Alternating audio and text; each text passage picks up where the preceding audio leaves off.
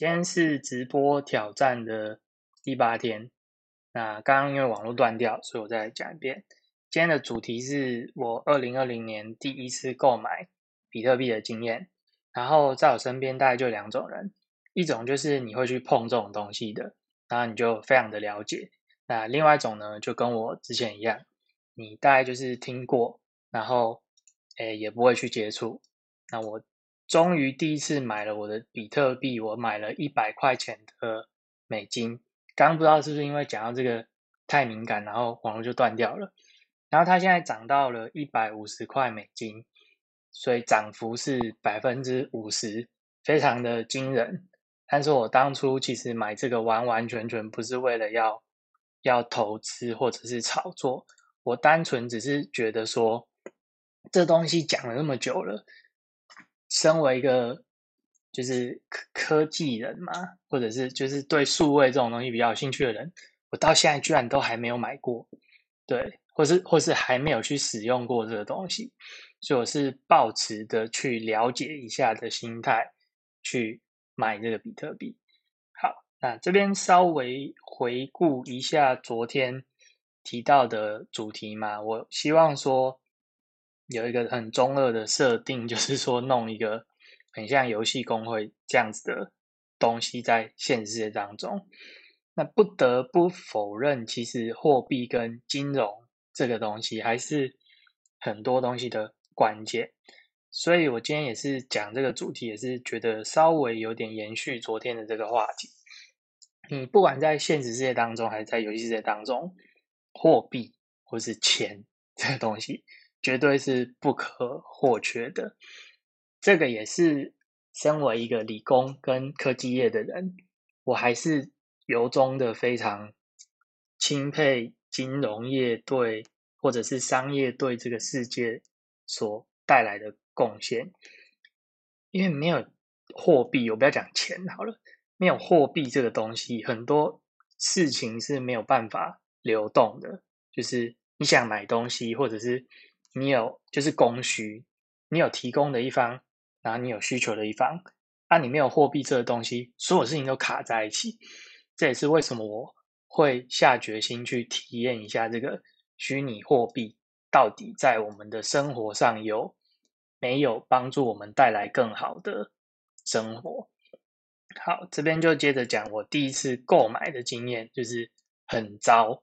为什么呢？我都想说，哦。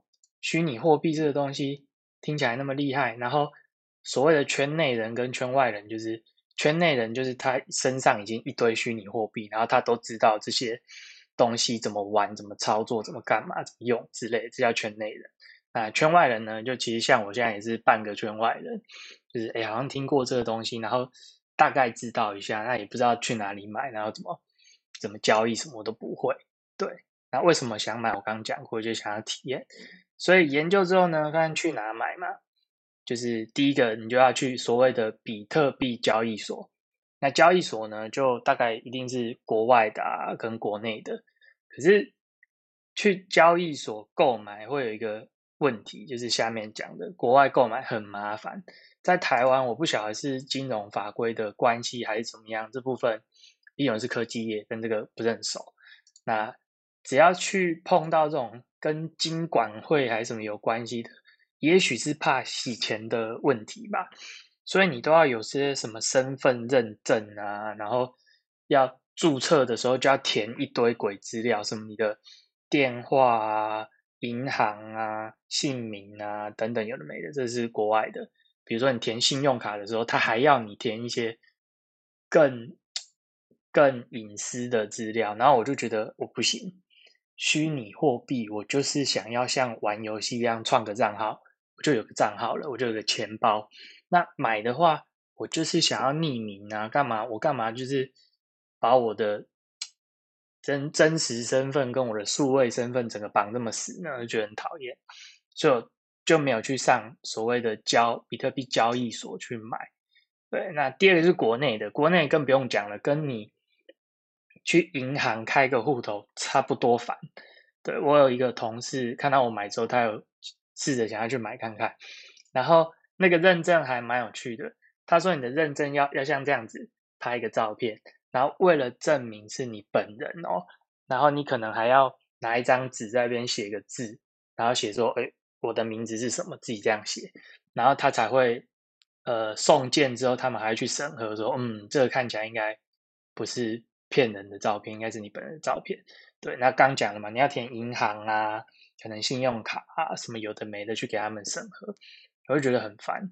所以我最后的选择呢，是去用了一个叫做比特币的 ATM，哇，这个我就爱了，就是你就到那边把钞票塞进去，然后第二步就是按这个购买比特币，好，然后第三步呢就是刷你的比特币钱包的 QR code，好，然后第四步我不知道名字应该是没有了，第四步就是你就得到了你的这个。钱好，大概就是这样。但是比特币这个东西的交易速度好慢哦，这是我呃没有想过的一个问题。就是它从你钱投进去到你的手机拿起来打开看，里面钱会进来，好像要经过二三十分钟还是半个钟头的样子。因为他们有一个什么挖矿的机制嘛，这边我。都只懂一些皮毛。那这一集我主要讲的是这个体验是什么，不是要分享什么它多么厉害、多么先进、多么了不起的心得，单纯分享体验的心得而已。对，诶，刚讲哪里？讲到大概要交易二三十分钟嘛，所以等到了以后呢，就很没有 feel。你就像买股票，还是像你银行的户头等着领利息的那个感觉，你就摆在那边，然后。就看那个数字整天这样上上下下、上上下下、上下下，那我应该真的是新手运运气好吧？买下去之后就开始涨了，那涨到现在呢，我必须诚实的说，我现在连要怎么卖都不知道，因为卖就两条路，一个是你私下卖，一个是你透过交易所卖。透过交易所多让我厌恶，我刚刚上面已经讲过了，就我要去有一个类似实名制的。注册到交易所里面，然后我才可以去交易所卖。对，那我刚省略了一个蛮关键的东西，忘了讲哦，就是你要收虚拟货币，你要有个钱包，那就叫所谓的比特币钱包，看你是什么币啦。比如说你以太币，你就是以太币钱包；比特币，又是比特币钱包。好，那这个钱包呢，光 App 就有好多家在做。然后这个钱包又分为所谓的冷钱包跟热钱包，这个有兴趣再上网找，我就不讲了。我单纯表达，好烦哦！我光 弄个这个东西，我还要研究这些鬼东西，我就觉得说，都二零二零年了，还没有人把这些东西变得再更简单一点嘛？尤其是我自认为我对数位科技产品的。理解程度跟上手程度已经算是蛮不错了，我都还觉得这东西好烦，对，所以我相信这也是为什么一般民众到现在都还不是非常能接纳这个东西的一个原因。所以我简单讲一下，我最后上面这么烦，我简化的呃行动是：第一个申请钱包，然后第二个是找一个我自己看完之后觉得 OK 的 App 载下来，我就有一个钱包。那第三个呢，我就去 ATM 的机台，台湾好像只有三台而已，不多。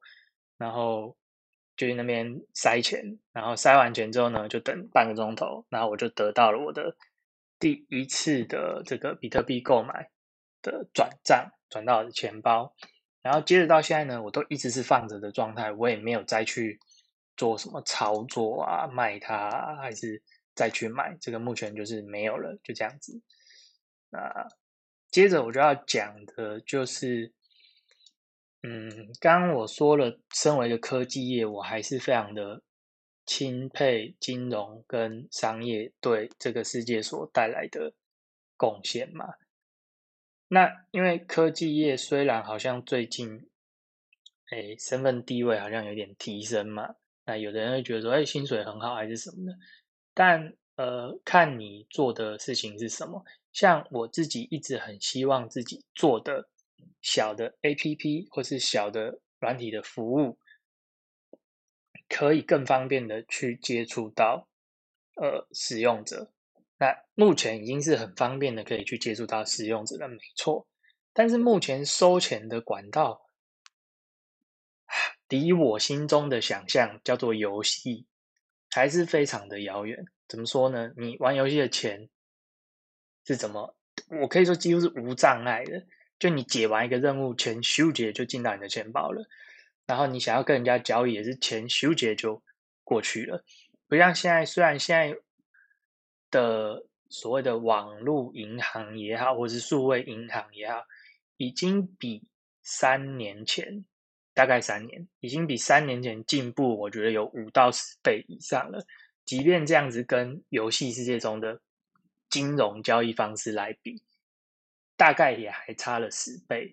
那我希望能够达成的那个目标是再方便个十倍左右，因为这样有什么好处呢？你会发现，当你交易金钱的方式的阻力降到十倍以下的话，那个流动的速度会更快。什么意思呢？比如说，像我现在这样子直播，假设我真的有 fans 要抖内给我的话，目前抖内给我最方便怎么样？也还要拿着手机，然后可能我必须要放着我的某个连接，让你们去扫 QR code，然后扫完之后呢，可能你还要认证啊，还是什么鬼的。同时间呢，我跟你还必须得在同一个平台之上才能够收钱跟转钱。比如说，好，我放的可能是邮局账号好了，哇，那不好意思，你只能透过传统金融手段，就是转账汇款没了。那假设我先进一点，用什么什么什么支付、行动支付之类的，那你可能就是用信用卡付款哦。那你得要信用卡是他允许接受的，然后配上我的这个支付端，这样是一个。那第三种呢？比如说我们用 Line Pay 一样，我们两个都要对上。我要 Line Pay 的账号，你也要有 Line 的，就是 Line 的钱包的那个，那叫什么 iCash 钱包之类的，我们之间才能够转钱。所以这个一直是我觉得还对我来说就还不够进步的地方。那为什么这样讲呢？很简单，因为我做的事情，或者是说大家普遍。做的事情在起步的阶段不够有商业价值的阶段，我们光被手续费抽就抽超多了。信用卡一次交易，我去研究过，至少抽个两三趴。如果说我今天的商品就是每天直播，那我的门票就这么便宜，只要十块钱好了。我要给人家抽两到三块，那我才赚你十块，然后我要被抽两到三块。那比较尴尬的是，如果今天是，哎，我讲错了，两趴到三趴，不是两到三块，是我我收一百块的话，我要被抽两到三块。那我的门票只有十块钱，这种时候他们会收一个叫做强制交，哎，就是最低限度的手续费，假设是五块钱，或者假设是十块钱新台币好了。我本来跟你收一百块的门票，我只要讲。交五块钱，因为最低是五块钱。那我今天跟你收十块钱的门票，我也要缴五块钱给那个支付端或是银行。这个对那种单价很低的商品完全没有任何可能性。也就是说，你必须要做足够大的、足够大的商业价值的。产品你才有资格去使 用这些交易的的平台或者是金融的服务，当然这个也是所谓的 FinTech，就是金融科技那边的人在想办法克服的问题。那我由衷的希望他们能赶快解决这些问题，尤其是之前像 Facebook 已经好像从去年还是前年就推出了一个他们自己的。虚拟货币好像叫做 Libra 吧之类的，反正就是连 Facebook 都在做这件事情呢。你看这件事情有多么的重要，有多么的巨大。他们大概是想要跟他们自己的 VR 圈还是什么的东西绑在一起，因为 Facebook 使用的人已经太多了。如果能在 Facebook 里面转钱给人家，我天哪，真的是无敌方便的个要命啊！对，所以大家都踹了蛋，大概也是这个原因，所以才会非常的严格的监管他，说：“哎，你有没有洗钱的疑虑啊？还是有的没的。”好，这边回到我这个中二的主题，什么主题呢？就是呃，我昨天讲的那个塞帕卷的冒险工会。好，其实不是要回到这主题，是要讲说，其实货币这个东西呀，我认为它是量化某些。东西的价值嘛，那这个价值就是因为大家价值观不同，所以呢，可能你对那个感觉不一样。比如说，有的人觉得哦，苹果手机怎么那么贵？然后有的人会觉得不会呀，这么棒的东西才卖这样子。有的人就觉得很便宜。那这个东西还是叫做钱嘛，对不对？它所量化的东西。我还定义不太出来，反正就是你想要那个东西的程度，我可以这样讲。但这个世界上目前跟我个人面临到的问题一样，有些东西的价值还没有办法被这个社会给量化。比如说爱，你有多爱一个人，这有办法量化吗？不行吗？那像我之前做了一个很有我自己觉得很好玩的概念，就是叫做功德币。啊，这个是源自于某某。某某行政院长当初 讲了一句说：“哎，你如果没有收到薪水，你就当做你在做工的。”我没有任何政治立场，但是我就把这个 app 做出来了。今天也不深入讲了，它的概念大概就是：你今天如果想要感谢一个人，你就按这个正功德正正给他；然后你如果今天觉得说没有人感谢你，你就自己按这个做功德，那你就得到功德币。这是我当初的一个想象的一个概念。好，然后我这边要讲的是，在我那个中二的想象的游戏工会的世界里，我其实觉得未来有机会，我们应该会能够再去量化更多的东西。那你说这样是不是一个比较美好的世界？说真的，我不知道啦。但是就我刚一直在。提到我对金融还有商业的敬佩，就是没有货币这个东西的话，这个世界流转不起来，需求跟供给没有办法对上。对，那可能爱这个东西还太 太有一些争议性。那至少功德这些东西，如果能够有一个量化的方式，也许对，也许会有一些不一样的。体验啦，不敢不一定是好啦，我也不知道好不好。但是就我自己的经验，我当初这个 app 大家用用的还蛮开心的啊，因为有的时候你帮人家买个便当啊，买个咖啡啊，或是怎么样的，久了人家会当成是理所当然的。但是如果今天你收到一个功德币，上面写着说，哎，对你的感谢，其实那个你也不是真的要跟他收车马费或怎么样，可是这样就不知道为什么就。真的像货币一样，就填补了你某些需求。对，那也许其他的东西，只要目前的社会还没有把它量化成钱的话，也许都是一个方向吧。所以，像我自己就知道，数位，哎，这个叫什么？虚拟货币出来的时候，这个叫区块链吧。甚至很多人把所谓的创作啊。或者是暗赞啊等等的，都想尽办法要把它量化成一个货币。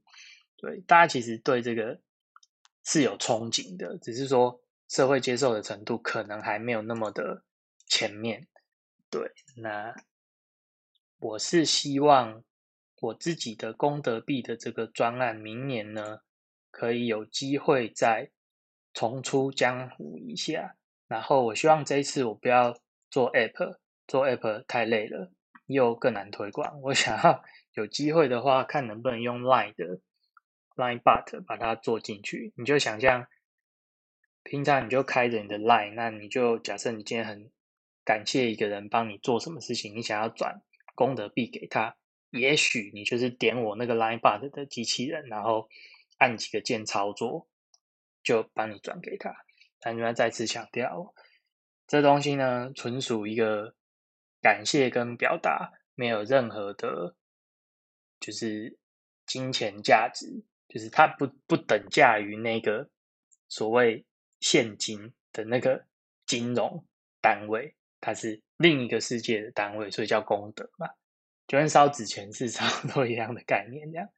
对，那以上就是今天跟大家分享的一点小小的呃对购买比特币的心得，以及我对金融这个东西的期望，希望以后交易可以更顺畅。那我做的东西呢，再有机会在比较早期的阶段早点拿到一些回馈，对，大概就是这样啦。啊，明天见，拜拜。